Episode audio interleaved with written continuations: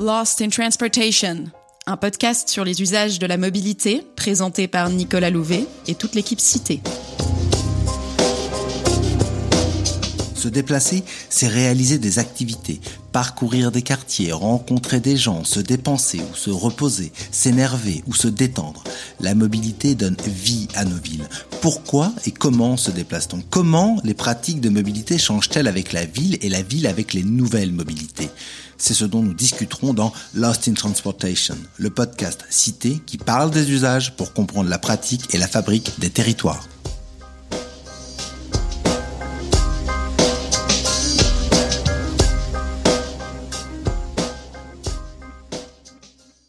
Trop de pollution, trop de congestion, trop d'émissions, la voiture n'a pas bonne presse. Mais le problème est-il la voiture en elle-même ou la manière dont on s'en sert? Est-il possible d'en faire un usage plus rationnel?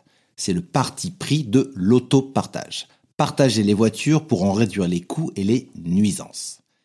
L'épisode précédent s'est penché sur les usages de l'autopartage, les différents types de services existants et les pratiques qui y sont associées.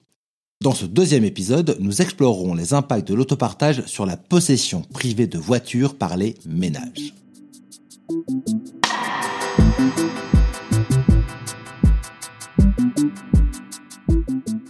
Autopartage, épisode 2. Tous pour une, une pour tous. Des road movies et la cavale de Thelma et Louise, à l'esthétique urbaine du rap, la voiture s'est érigée en symbole de liberté, de possession matérielle et comme marque de statut social. Dans Baby You Can Drive My Car et dans l'imaginaire collectif, la voiture vient souvent s'accompagner d'un article possessif au singulier. C'est dans ta Benz que ça zoom zoom zang. Dans la ville durable aux multiples solutions de mobilité partagée, le mythe de la voiture s'est largement érodé, davantage associé aux nuisances qui l'accompagnent qu'à l'image de pouvoir qui y était attachée. Pourtant, l'objet revêt encore aujourd'hui un fort symbole et apparaît comme un espace de confort relevant du privé et de l'intime, et surtout comme un mode particulièrement adapté à certains trajets et aux espaces moins bien desservis. L'autopartage s'attaque alors à l'ultime attribut de la possession individuelle en proposant une alternative.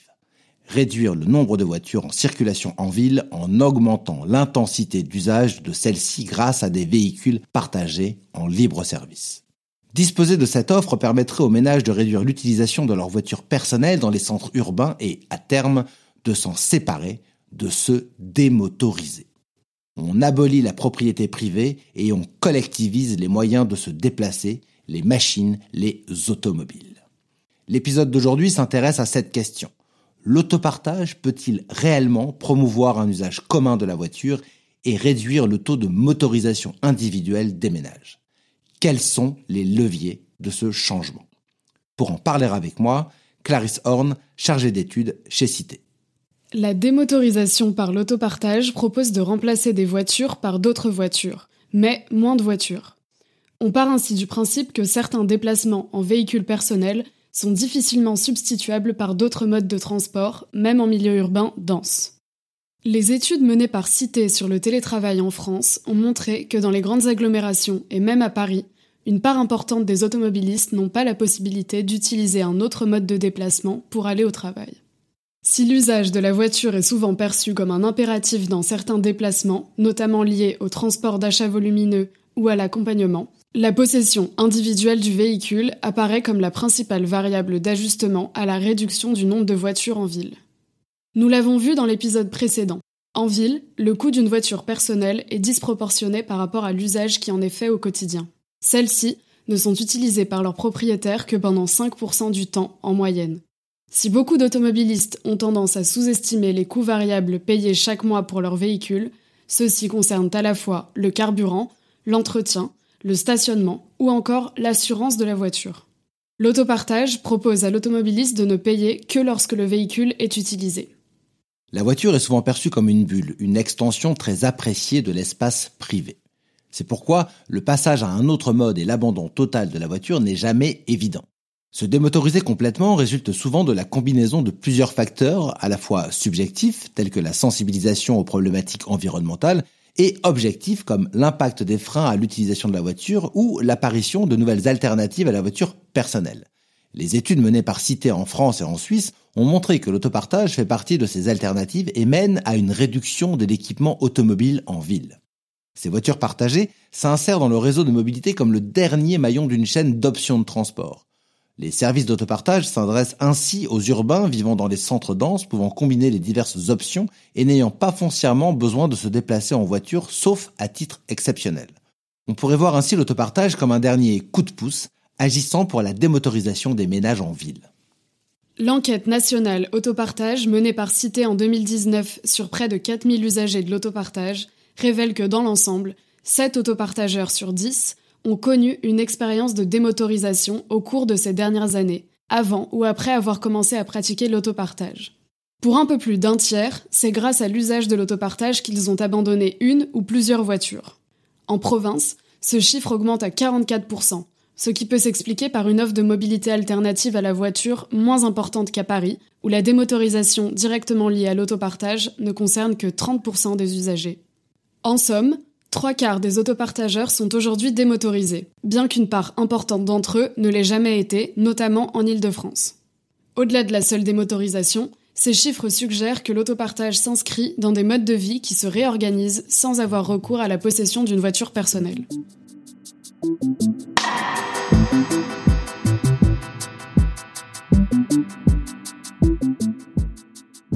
La pratique de l'autopartage a également une influence significative sur la fréquence d'utilisation d'autres modes de transport. En province, la pratique de l'autopartage pour des trajets ponctuels est couplée à une augmentation de l'usage du vélo dans les trajets quotidiens pour plus d'un tiers des usagers. La pratique des deux modes apparaît comme un important levier de démotorisation. En Ile-de-France, où les transports en commun sont plus développés, c'est ce mode qui gagne en fréquence d'utilisation chez les autopartageurs dans leurs trajets quotidiens. Donc l'autopartage fonctionne et démotorise là où il a le plus de chances d'être combiné avec d'autres modes de transport, soit dans l'hypercentre des villes. Ainsi, ces services finissent par s'adresser à un public restreint, de niche, d'urbains plus aisés et plus diplômés que la moyenne nationale. Il est aussi intéressant de noter que diverses études montrent quelques différences dans le potentiel de démotorisation selon le type d'autopartage pratiqué. Il y a d'un côté l'autopartage dit en boucle. On va chercher une voiture à une station, on fait un déplacement et on rend le véhicule à l'endroit où on l'a pris. Comme nous l'avons vu au dernier épisode, cette modalité représente presque 70% de l'offre totale des véhicules en autopartage business to consumer dans le monde. Cette modalité est principalement utilisée comme un moyen de réaliser des déplacements ayant lieu le week-end pour effectuer des achats, rendre visite à des proches ou encore pour les loisirs. Aussi, les utilisateurs de ces services sont particulièrement enclins à déclarer que l'autopartage était, lors de leur dernier déplacement, l'unique option à leur disposition. Sans l'existence de cette offre, ils ne se seraient pas déplacés. Ce type d'usage ressemble particulièrement à celui qui est fait de la voiture personnelle. Et il semblerait que l'autopartage en boucle mène à une diminution nette de l'usage de la voiture personnelle chez ses usagers. Entre 25 et 50% de ces derniers réduisent leur équipement automobile à la suite de l'autopartage. En plus, ce changement s'accompagne souvent d'une augmentation de l'usage des transports en commun et des modes actifs chez ces personnes. De l'autre côté, il y a l'autopartage dit en trace directe ou en free floating. On prend une voiture quelque part et on la rend ailleurs en se garant directement en voirie. Le free floating démotorise, mais moins, car la diminution nette de l'utilisation de la voiture personnelle n'est observée que chez 15 à 25% des usagers.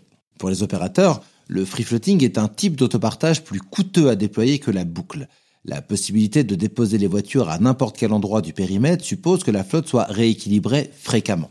Pour que chaque voiture soit réutilisée ensuite avec une intensité suffisante pour rentabiliser sa circulation, il faut limiter la zone de dépose à un espace dense, maximisant les chances qu'elle soit visible et empruntée à la suite. De ce fait, ce type de service est également plus cher pour ses usagers. Ceci implique que l'on retrouve parmi les utilisateurs de l'autopartage en free floating un profil plus jeune, plus diplômé et encore plus aisé que celui des usagers de services en boucle. Les utilisateurs du free floating ont tendance à cultiver une image très positive du progrès technologique, ce qui les dispose à tester les différentes offres de mobilité en libre service. Autrement dit, l'autopartage peut être utilisé au même titre et sur les mêmes distances qu'une trottinette ou qu'un scooter, parfois pour son aspect ludique et presque comme une activité en elle-même. Pour toutes ces raisons, l'autopartage en free floating peut finir par remplacer davantage des trajets réalisés habituellement en transport en commun ou en mode actif qu'en véhicule personnel, réduisant l'impact d'une potentielle démotorisation. À titre d'exemple, une étude citée datant de 2014 sur les impacts du service d'autopartage en trace directe Autolib à Paris avait conclu que le service fonctionnait comme un véritable aspirateur de mode, dans le sens où Autolib finissait par capter les déplacements réalisés auparavant avec tous les autres modes de transport, dont les transports en commun, le vélo et la marche. Néanmoins, le potentiel de démotorisation est plus fort là où on a des personnes ayant recours à la fois à de l'autopartage en boucle et à l'autopartage en free floating.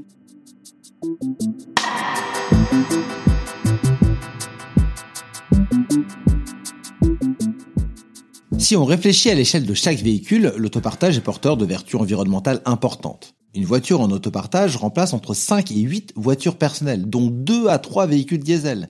Une voiture en autopartage libère entre une place et demie et trois places de stationnement et elle évite une dizaine de milliers de kilomètres par an. Néanmoins, l'autopartage reste un service de niche avec très peu d'utilisateurs. On dénombre moins de 100 000 utilisateurs actifs, soit moins de 2 personnes sur 1000 en âge de conduire. Ainsi, rapporté à l'échelle de la population française, ces résultats restent très marginaux avec des ordres de grandeur inférieurs à 1 pour 1000. En France, les services d'autopartage permettent actuellement de remplacer entre 12 500 et 20 000 voitures personnelles, de libérer entre 3 500 et 6 750 places de stationnement en voirie et d'éviter moins d'une centaine de millions de kilomètres parcourus par an.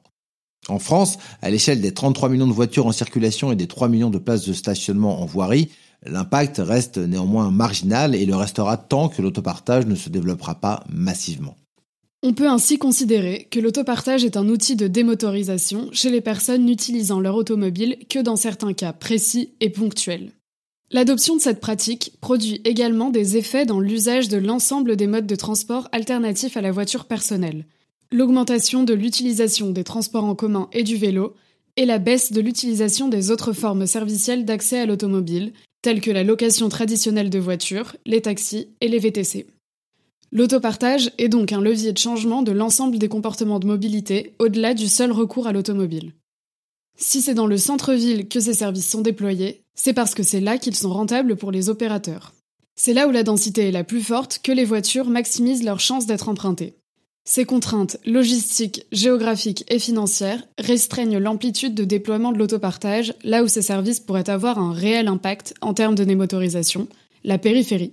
La banlieue immédiate des villes-centres concentre près de la moitié de la population résidant en zone urbaine. Cependant, deux contraintes principales œuvrent à y rendre l'exploitation des services d'autopartage extrêmement difficile sur le plan financier. D'abord, les densités de population sont plus faibles et les activités plus dispersées. Les habitants sont de ce fait moins concentrés sur les mêmes itinéraires, ce qui rend davantage difficile la gestion d'une flotte de voitures, tant en station qu'en free floating. Ensuite, la dépendance à l'égard de l'automobile pour les déplacements du quotidien y est nettement plus élevée réduisant d'autant la taille de marché de l'autopartage. Les collectivités ont alors un rôle à jouer dans l'encouragement au déploiement de cette offre dans les territoires de proches banlieues. Cependant, le soutien financier à l'exploitation de stations d'autopartage s'avère particulièrement coûteux.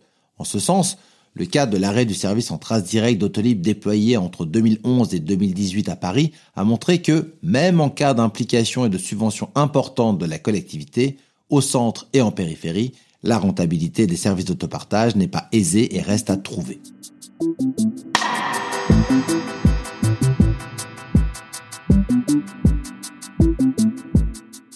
Plus que le soutien financier, la collectivité doit accompagner l'autopartage par des mesures visant à lutter contre le réflexe voiture soit une alchimie entre des politiques de contrainte à l'usage de la voiture, liées au stationnement, à la vitesse de circulation et au partage de la voirie, et de développement d'infrastructures associées au mode alternatif. Dans l'enquête nationale autopartage menée par Cité en 2019, près de la moitié des personnes s'étant séparées d'une ou plusieurs voitures ont en effet déclaré que les conditions de stationnement trop compliquées avaient été déterminantes dans leur décision de se démotoriser. La même enquête a montré à quel point l'utilisation de l'autopartage en réponse à des besoins ponctuels de déplacement apparaît généralement liée à l'utilisation des transports en commun et du vélo, pour satisfaire les besoins quotidiens de mobilité. Ainsi, pour que l'autopartage passe d'un mode de déplacement de niche à un outil massif de démotorisation, il convient de considérer les interactions vertueuses entre ces différents modes et de proposer des politiques favorisant leur intégration. Une intégration qui sera garante de développement de l'offre d'autopartage et in fine de la rentabilité du service pour ces opérateurs. Les business models de l'autopartage, une thématique que nous aborderons dans le prochain épisode de la série. Vous pouvez consulter toutes les références citées dans la description du podcast.